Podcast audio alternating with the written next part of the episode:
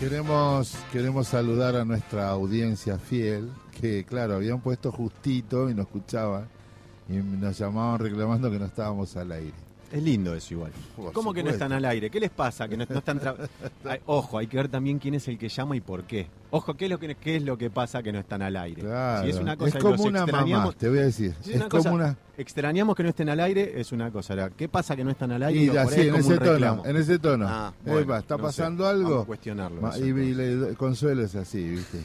¿Qué pasa? ¿No estás en- ¿Viste? Bien, Yo bien. le cuento, digo, aprovechando que ya tenemos al columnista eh, Edu Santana. Yo no quiero hablar más. Una de las arranque. No, porque una de las personas que justamente extrañaba que no estuviésemos al aire es, es, este, Mariela Bonagota, que es la voz institucional que escuchamos hace un ratito. ¿Te mandó mensaje? Me mandó mensajes diciendo, Digo, che, pero- ¿qué, qué pasa que no? ¿Qué pasa que no arranca? ¿Qué pasa que no arranca? ¿Qué pasa que no arranca? Me hace acordar a alguien. Eh, bueno, Mariela es la voz institucional, junto con quien les habla, pero la persona que tengo sentada en este momento enfrente mío es también parte de, en algún punto, toda esta formación que venimos trayendo. ¿Por qué digo esto? Porque yo a Mariela la conocí cursando la carrera de, de locución en el ISER. Nuestra productora periodística que está atrás del vidrio se ha formado en el ISER en el mismo año. Y la persona que yo tengo enfrente, en este momento lo conocí en marzo del 2018. Sí. Y yo creo que en algún momento una de las primeras conversaciones que he tenido con él fue, yo soy parte de un colectivo, de una radio que se llama Germán Abdala, y él me contó parte de su historia, que después por ahí la va- Si amerita. La- No, en la realidad, con- si él decide si él contarlo. Decide, si él De decide. a poco vamos a ir conociéndonos todos. Sí, ¿no? yo quería conocer, buen día. ¿Cómo está? Quería Buen día. conocer tu expertise, porque la verdad que es muy valioso, que es como que Víctor Hugo venga a sentarse acá con nosotros. Claro, Bienvenido. Casi lo, mismo. Bienvenido, Eduardo Santaquita, Muchas a la radio gracias. Germán Abdala. Muchas gracias. Un saludo enorme a, la audiencia y, y a ustedes en particular y a los pibes que están acá atrás de- del vidrio. Eh, yo este, conocí la historia de Germán desde muy chico, como decían, la historia de Germán Abdala, que es lo que nos convoca para, para hablar un poco y para, desde la radio Germán Abdala, saber por qué, que esa es la gran pregunta que les traigo hoy, así que es una pregunta re fácil, ¿por qué tenemos que hablar de Germán? Mm. Es como un- es casi como el, el reclamo que les hacían recién, ¿qué pasa que no están al aire? Bueno, yo vengo y les digo, ustedes que armaron este programa, este proyecto, ¿por qué tenemos que hablar de Germán? ¿Por qué le pusieron radio Germán ¿Por qué? Abdala, no? Porque, sí, ¿por qué se llama Germán Abdala habiendo tantos nombres, no? Pero también este, lo que me interesa en particular es que él se presente, y ustedes dirán, ojalá tuviéramos la voz de él. En este caso voy a ser yo el que les va a contar qué es lo que dijo, y a lo largo de los jueves vamos a tener la voz de él, la voz de gente que lo conoció, gente que militó con él. Eh, en principio hay, hay una presentación que él nos dejó, que él nos legó justo muy poco tiempo antes de, de morir. Germán, para el que no lo sabe, murió a los 38 años. Muy joven. Este, y él dijo, me llamo Germán Abdala, hijo de Mansur Abdala y de Ana Mercedes Fulca. Nací el 12 de febrero de 1955, es decir, tengo 38 años.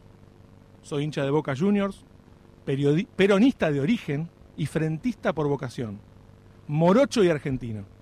Mi vieja me dio a luz en Santa Teresita, allá, en el sur de Buenos Aires, justo donde empieza el sur del mar Atlántico. Caminé por muchos oficios, tocando de oído en todas partes, pero eso sí, dejá bien asentado que por sobre todo fui y soy un militante popular. Eso le dijo Germán a Jorge Giles en una entrevista muy Sí, poco antes de morir. ¿verdad? Les pregunto a ustedes cuántos, o, o que, o que pensemos, ¿no? A ustedes, cuando digo ustedes, a ustedes, a los oyentes, ¿cuántos militantes populares, cuántos dirigentes del ámbito nacional y popular nacieron del 93 para acá? Montones de pibes que no ya no son tan pibes, estamos adentro de eso, de, de- de gente que no, no pudo haber militado con Germán, Sí. no Por- pudieron haber recorrido las calles con Germán, e igual lo escuchan nombrar, ¿no? Sí, no, no. Hay un interregno de, de años donde hay gente que lo conoció, eh, entró al universo del trabajo y lo, lo conoció muy poco. En realidad es la militancia desde el nono, desde los más grandes, que Germán, Germán, Germán, Germán. Y algunos que lo conocimos por la edad, sí, lo, conocimos del grupo Los Ocho y diputados. Claro, fue, a mí Pero empezó vos a sonar el, el nombre Germán Abdala, en mi, en mi vida empezó a sonar justamente con eso, esa ruptura del bloque este, justicialista este, Sí, por, sí, por los sí. ocho. Y no quiero meterme, porque sos vos el que te lo has llevado, pero ¿sabés qué es lo que para mí fue el primer eh, sindicato que se, inter- o sea, se cambia la conducción por el voto? Viste que los argentinos, lo- lo- lo- los sindicatos, o es con por vejez, por jubilación, o con los pies para adelante. No hay otra No hay manera otra. que se vayan. Ah, no, y después los que iban El Vaticano es lo mismo. Algunos que, El- el algunos que se nos pierden porque se... por el camino. Claro, se lo El No Vaticano es igual. camiseta, claro. El Vaticano es lo mismo.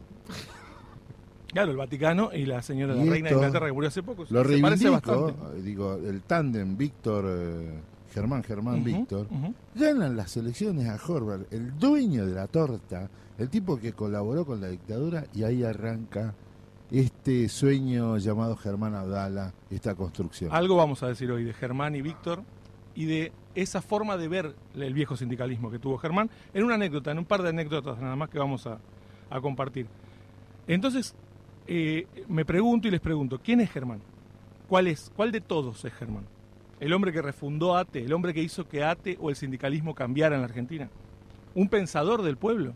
Porque si vamos a buscar pensamientos y palabras de Germán, vamos a encontrar como para hacer doctrina directamente. ¿no? Qué buena pregunta esa. ¿Es el pibe que no llegó ni a los 40 años, pero hizo, hizo mucho más que esos que nombraste recién que llegaron hasta los 80?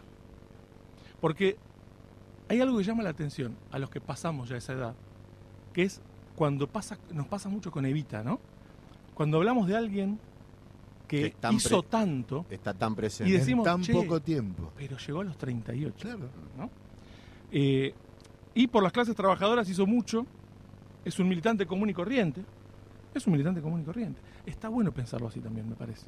Y eso lo traigo acá para que el que está escuchando y ustedes eh, piensen si Germán es único, único, ¿no? Y lo, y lo convertimos en una especie de Dios, en una especie de deidad, y decimos no puede haber otro. Y si decimos no puede haber otro, cerramos una puerta, me parece y le decimos al pibe de 17, ¿para qué te vas a meter en política? Si ese momento era el de meterse en política. Ahora no hace falta. Entonces, eh, me pregunto quién es Germán, porque Germán es el nene que nació a orillas del mar y al borde del bombardeo del 55 y la Revolución Libertadora, en, el- en ese mismo año, y volvió al mar hecho cenizas después, cuando Menem vendía el país. En el medio, él estuvo luchando desde una cosa hasta la otra. Eh, es el último estatista Esto no se ve en la radio. no, Pero la pero piel de siente, gallina. Pero se siente. Mm. Por eso laburamos con, con la voz y el oído. Eh, es el último estatista, como lo definió Neustadt. Y mira qué figura que te traigo. Sí, sí, sí. ¿Por qué hablar de Germán? ¿Por qué tenemos que conocerlo? ¿Para qué? Podemos decir que porque era único, porque luchó por el pueblo y por defender sus ideas hasta el último momento, hasta el último suspiro, con un cáncer a cuestas, nada más. Recién nombrábamos a Evita. O porque era uno más. Y como es cualquiera de nosotros, es muy fácil de multiplicar. Germán puede multiplicarse en cualquiera de los pibes, ¿no? Totalmente de acuerdo. Ahora, eh, en lo, eh, lo que, lo que a él lo marcó fue la historia de, de su vida entrelazada con la historia del sindicalismo argentino. Él, a fines de los 60 viene de un pueblo de Santa Teresita a Buenos Aires. Ahí en ese mismo año en el que él llega a, a este, a la Argentina, había un- una efervescencia política en el país. ¿no? Él, él llega ya a los 16 años, iba a reuniones políticas acompañado por su papá Mansur, que no era un tipo de la política, no, no, se, no se metía en política, y fíjense qué palabra, ¿no? En esa época era un turco comerciante, como tantos, hijo de libaneses, como tantas historias de inmigrantes que tenemos todos en la familia. Y Germán contaba que el padre, que el padre no participaba en política, pero le inculcó la necesidad de leer. Me llamó mucho y me marqué con, si tuviera marcador, pero no uso, con la virome, eso de la necesidad de leer. Fíjate que uno puede decir, me inculcaron el gusto de leer. Me siento a leer por Exacto. gusto. Pero él no, él no dijo eso. Germán dijo, me inculcó la necesidad de leer. A principios de siglo, ¿no? El debate público se daba en la lectura y se daba justamente en esos ámbitos de lectura profunda para estar informado. Si no era No había manera de conocer más la historia. más oncera de lo que podría llegar a pasar en los medios de comunicación. No había forma de conocer la historia si no era con, con la lectura.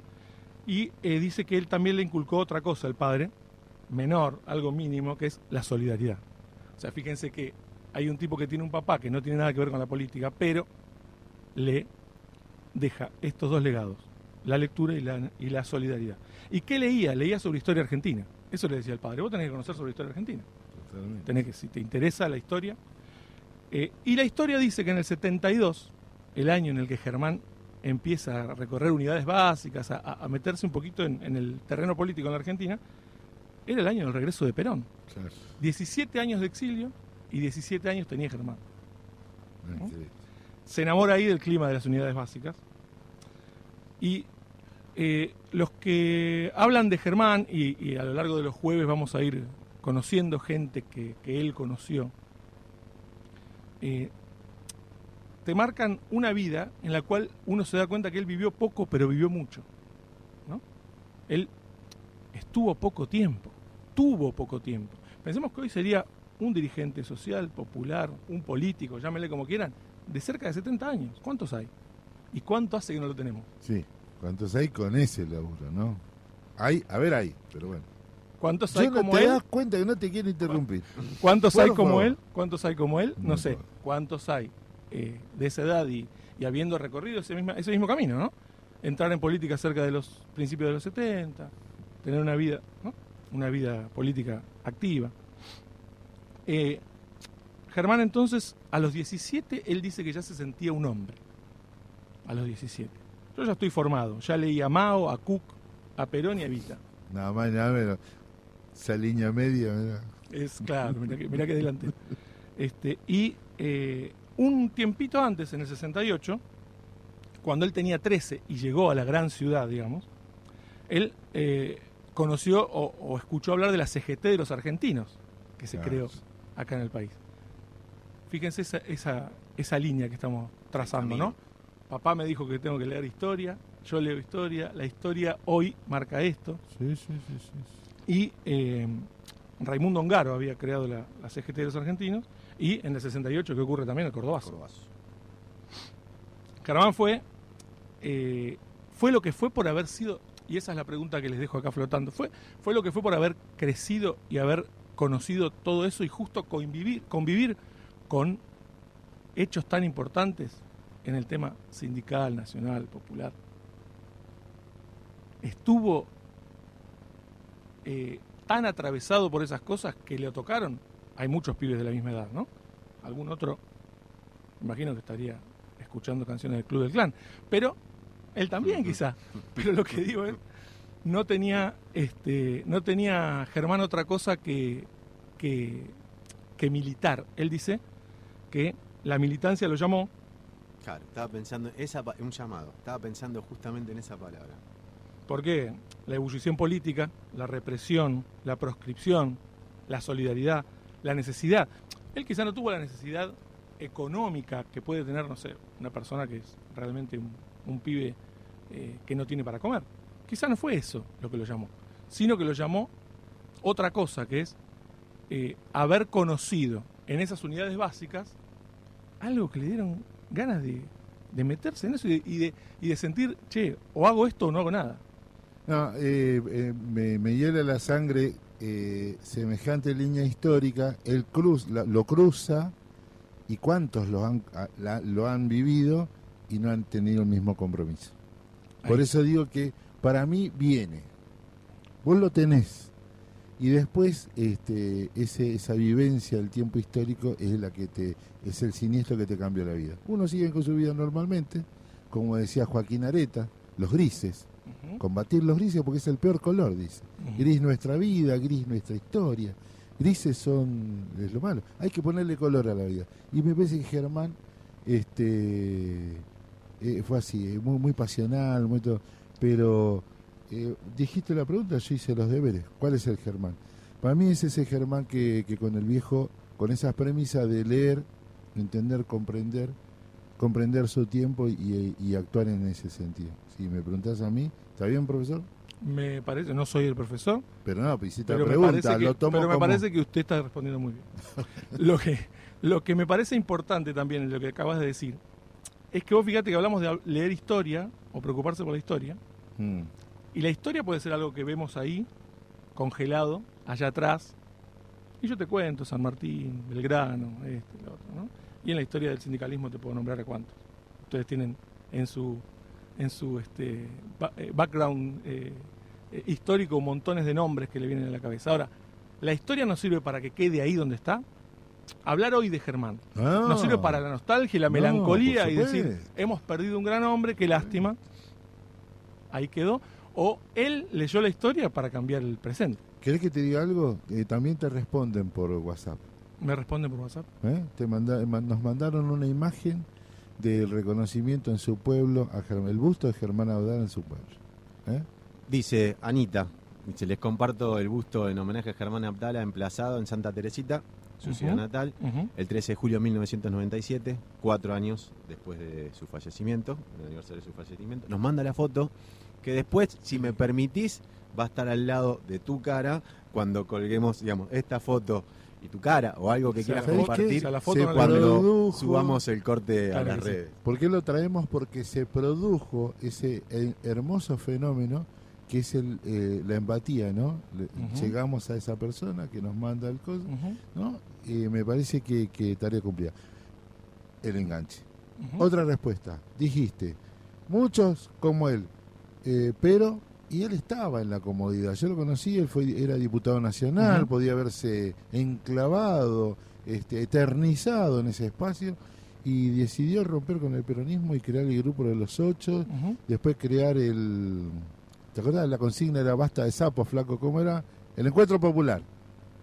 El encuentro popular. Sí, sí, sí. Digo, él, qui- él veía esto del menemismo, la ruptura, eh, la alianza con el movimiento obrero y el pueblo, y dijo, no, me tengo que llevar lo mejor, y es cierto, estaba lo mejor de lo mejor, y pero no, el No, pueblo veranista es así, ¿viste? Yo no quiero mentir en el recuerdo. Ayúdame vos, Mm. igual, eh, Walter. Pero, ¿cómo fue aquella vez que la compañera de, de Germán estuvo en un escenario en, en nuestro, No, en nuestro en nuestro queridísimo sindicato? La compañera Bordenave, claro, Exacto. tuvo en este capital un chico con toda la ilusión. le dice, este, ¿qué estaría haciendo Germán? ¿Estaría acá con nosotros? No, le dijo. Se pegó una cagada. Ustedes ya están convencidos, estaría en los sectores. Claro. Tremendo. Militando, Claro. buscando gente. Exacto. Ahora, lo que agiganta la figura de Germán es to- todo este raconto.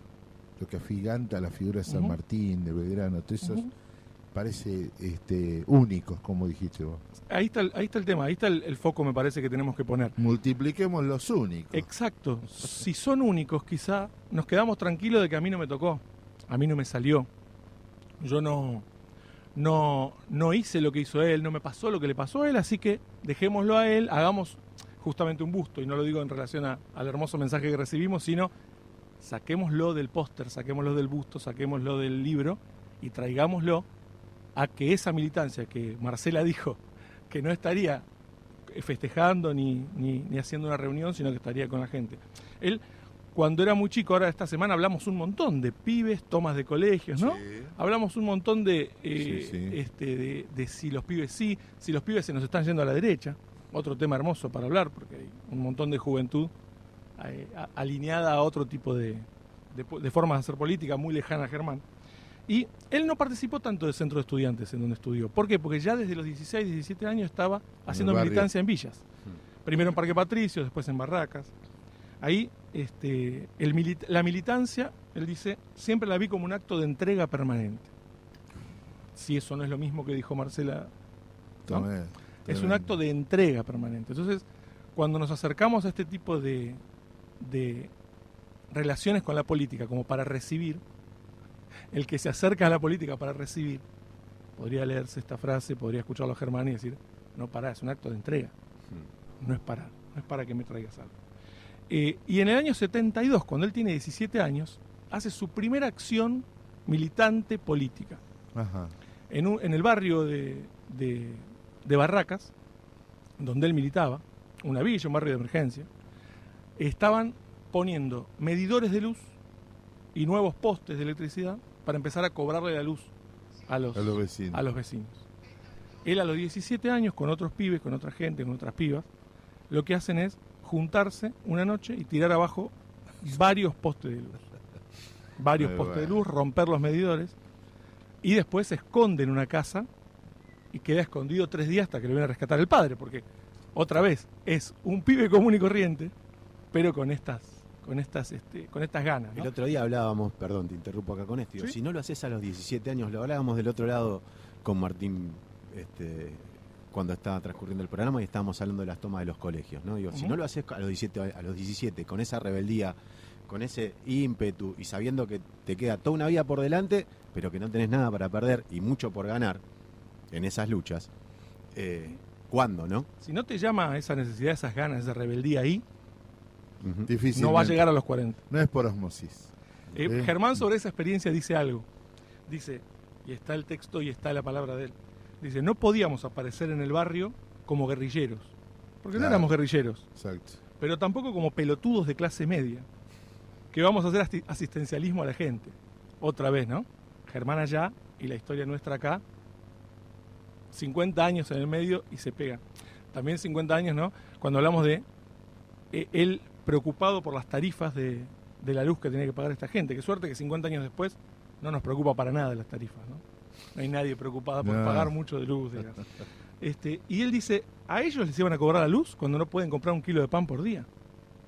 Eh, parece tan sencillo, a veces parecen ese, ese tipo de Sentido cosas común. parecen, Exacto. exacto. parecen sencillas. Entonces, bueno, eh, a los 17 años hizo la primera experiencia, que después, como les decía, se tuvo que esconder y demás. Ese Germán, de menos de 18 años, es el que consigue un primer trabajo estatal.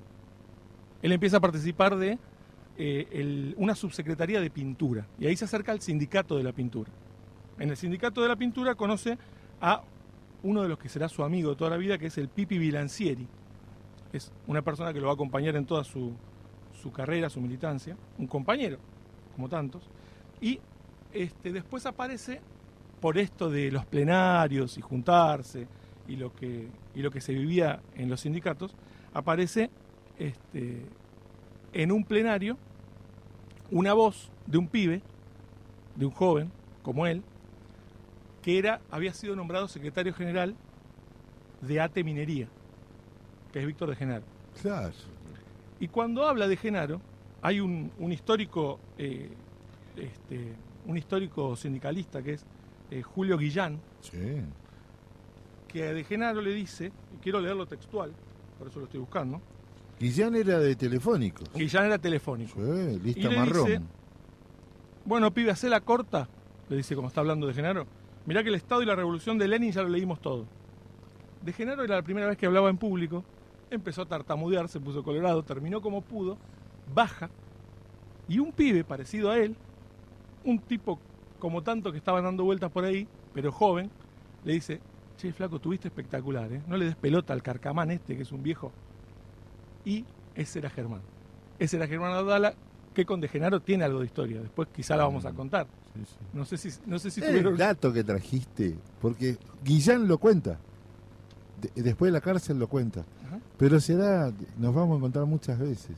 Nos vamos a encontrar muchas veces. Yo te agradezco, porque me hiciste revalorizar lo que para nosotros es como las 20 verdades peronistas, la, la- la carta de, de- de San Martín a su hija con, con las recomendaciones para Mercedita. Eh, yo si vos me preguntás, trato de hacer lo que nos dijo lo de lo que nos dijo Germán nos enseñó, por eso creamos la radio Germán Audal. A contar hasta el detalle más íntimo de la creación de la RGA. Vivir como pensamos. ¿eh? y hacer lo que decimos. Yo justamente voy a ir en contra de eso que decías de hacerla corta. No quiero que la hagas corta, quiero que vuelvas el jueves que viene. Y justamente por eso es que has elegido una canción que me parece que calza justito, justito con lo que habías propuesto de Silvio Rodríguez. Eh, ¿Por qué? Porque la canción habla primero, ¿no? Es la canción del elegido. ¿Será Germán el elegido? Esa es la Segura- pregunta que les traje. Seguramente, seguramente es uno de los elegidos. Y la canción habla de una historia, habla de alguien que tiene algo para contar, habla de alguien que tiene un montón de preguntas y un montón de respuestas. Por eso quizás Si querés es la te leo una elección frase del de tema. Germán. Dale, mientras que, puede- mientras que le vamos pidiendo que a la nos puede operación que prepare el tema. decís. Dale, tranqui. Él dice en un momento, estoy convencido que un día el pueblo va a triunfar. Sí. Estoy convencido de que nací para ser un militante de ese pueblo. Y estoy convencido de que en términos históricos, ese día llevaremos las banderas que hoy llevamos. porque el final del camino es nuestro.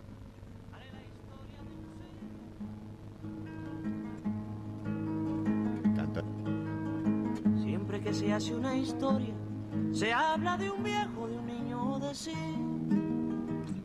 Pero mi historia es difícil, no voy a hablarles de un hombre común.